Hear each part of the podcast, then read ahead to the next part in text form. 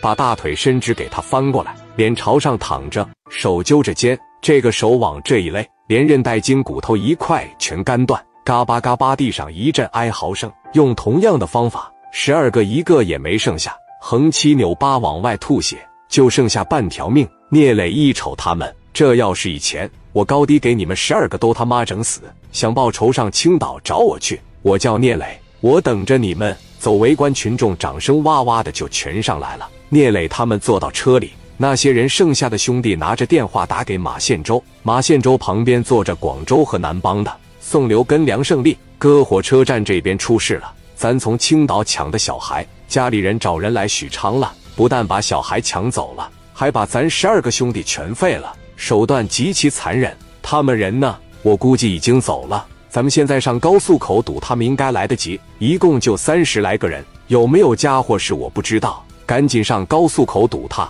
咱折了十二个兄弟，损失可大了。河南宋刘根是一把是个瘸子，梁胜利二把，根哥火车站那帮兄弟全折了，让人给干团灭了。一伙青岛的给咱兄弟腿全他妈给掐折了。宋刘根说：“操，我打了十多年了，我怕过谁呀？你给阿 Sir 打个电话，高速路口堵起来。”废我十多个兄弟想跑，梁胜利拿起电话：“阿 Sir，我梁胜利，青岛的一伙人给咱兄弟们打残废了，现在要上高速跑，你截住他们，拖延时间，我和根哥马上就过去。”给电话一撂下，宋刘跟梁胜利一站起来打电话叫人上高速口，一大帮人去了，一大帮阿 Sir 把路障设置上了，只要硬闯他这边，遥控器一按，给车胎全扎爆。前面志豪和卢建强开着车对聂磊说：“哥，这怎么回事？”阿 Sir 怎么突然设路障了呢？聂磊很聪明，跟他俩说掉头走国道。十台奥迪一百开始往后掉头，头刚一调过来，后边又来了几台阿 Sir 的车，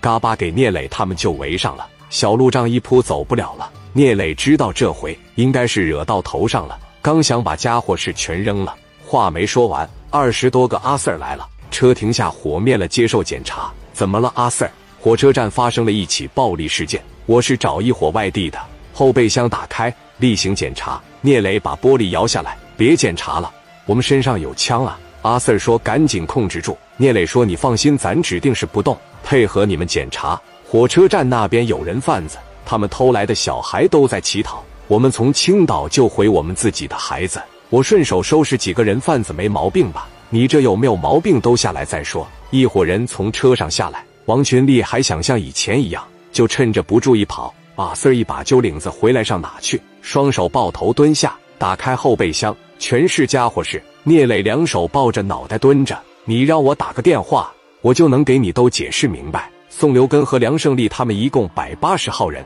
把车停在高速口下来了。聂磊一瞅，操蛋了，走一步看一步吧。宋留根、梁胜利往前面一来，手里边拿着雪茄，挺有派头。阿 Sir 怎么回事？宋老板。这不是在火车站发生了一起恶性事件，这抓得一伙人得盘问盘问他。这车上全是家伙事，我现在怀疑他们和火车站那起事件是有关系的。宋留根一蹲下来，拿着皮鞋蹬着聂磊的下巴，咔嚓往上这一抬，哪来的说话？山东青岛的，山东青岛的叫啥呀？